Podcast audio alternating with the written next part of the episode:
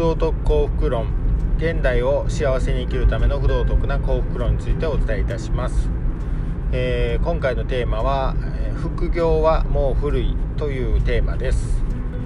えー、副業副業と言われて、えー、もう数年経ちますがあの副業っていう考え方をしてる時点でちょっと古いというか昔の考え方なのかなと私は思っています。まあどういうことかと言いますと例えば時代を遡って江戸時代とかですね、えー、と1個の職業であの生活するだけの収入を得るっていうのが難しい状況やったりするので日本ってその資源が乏しいですので、えー、人口も当時は少ないですし多分今の半分ぐらいですね5000万人とかなんで、えー、なかなかえー、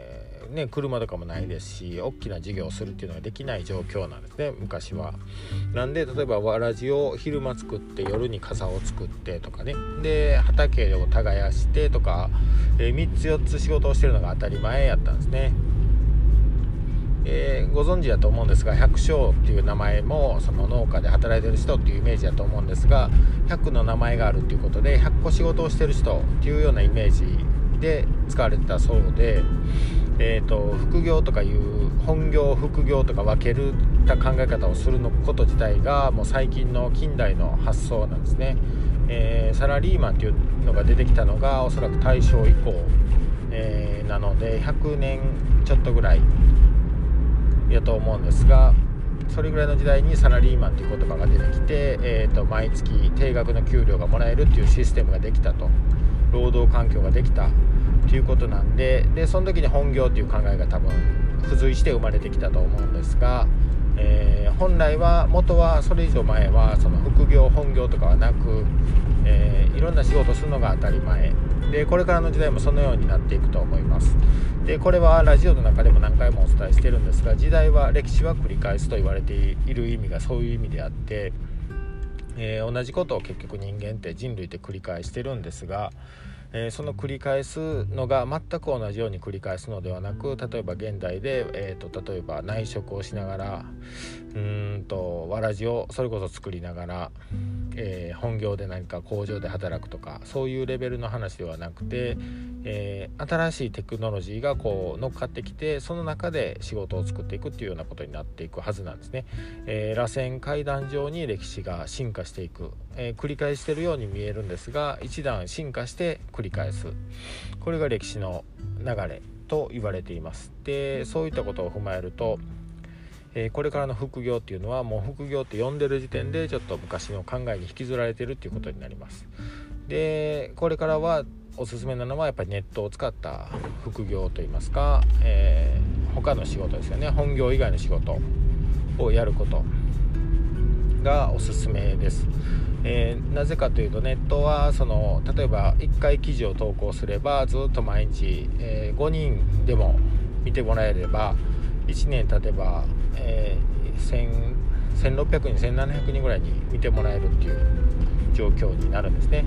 これが例えばオフラインで実際に何か話をして1人に会いに行っても 1, 1年間で1700人会うっていうのは到底無理な話なんでえー、ウェブ上に何か自分のデータ情報を残しておけばログとして記録が残るので、えー、蓄積することができるんですねなのでネットを使って何かその個人で収入を得るような方法を今のうちからコツコツと始めていくといいのかなと。で私自身もそのように思ってこのような音声配信とかいろいろしてるんですがなので、えー、副業とか言ってる時点で、まあ、ちょっと古くて、えーと、もうそんなの当たり前の時代になってくるでさらに言うと、えー、オフラインで、えー、医療介護職の副業っていうとオフラインでなんかするっていうイメージが強かったりするんですが、えー、それよりも明らかにテクノロジーネットを使って広く薄く知ってもらうっていうのをまず知ってから、え濃くオフラインで実際に会ったりとかするっていう方が強い。え、いいのかなと思いますね。なのでネットを使った例えばブログ YouTube、え、音声配信、え、ライブ配信ライブ配信も最近あのコロナの影響で渡辺直美とかがやってたりとか、え有名なバンドとかがやってたりとかでだいぶ認知度が上がってきてます。であれとかも投げ銭って言ってうんとし聴者からお金をもらったりすることもできますし、えその場で商品を売るライブコマースっていうような、え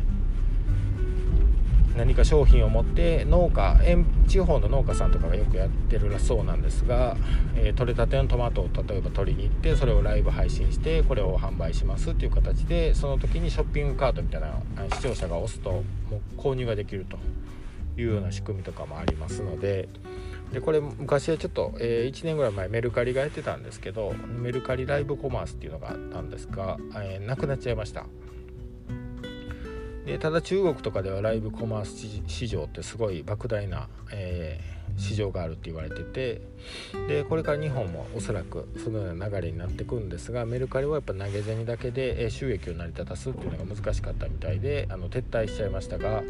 えー、ライブ配信とかはこれからあの体験価値要するに渡辺直美の配信とか僕ライブ配信ちょっと見てみたんですが、えー、ほんとご飯食べてるだけとかね何も別にしてないんですよ。渡辺直美はね。でも例えば1人暮らしの女の子が渡辺直美と一緒のスマホを前に立てかけてご飯一緒に食べてるような感覚になれるっていうのが一つ今の時代の新しい価値としてあると思うんですよね、えー、情報を何か売るとか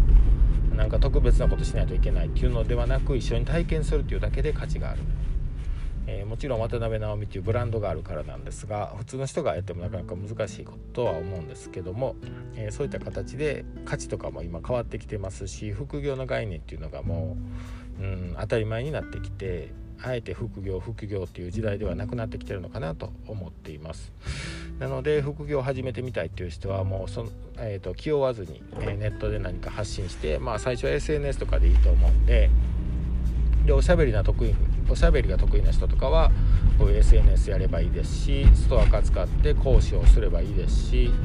え、いろんなやり方がここならで例えばワードプレスの始め方とか、えー、講義で教えることも全然できますしいろいろブログをね自分でやればそんな分かりますので、えー、いろいろできます。展開できます。なので業副業と気構えずに、えーと、スペシャリティがないからとかスキルがないとかいうのではなくとりあえずやってみる。でやってみてやりながらレベルアップしていけばそれで十分なのでというかむしろこれからの時代ってそうやっていかないと、えー、何かを蓄えてから動こうとすると無理だと思うんですね。スピードが速すぎてついていけないんですよね確実に、えー、やりながらえー、学習効率を高めていく。要するにやった時にどのぐらい吸収できるかっていうのを高める方に動いていく。えそうするとやりながらどんどん学んでいけるので人より速いスピードで、えそのような方向で舵を切って、え活動していくといいのかなと思っています。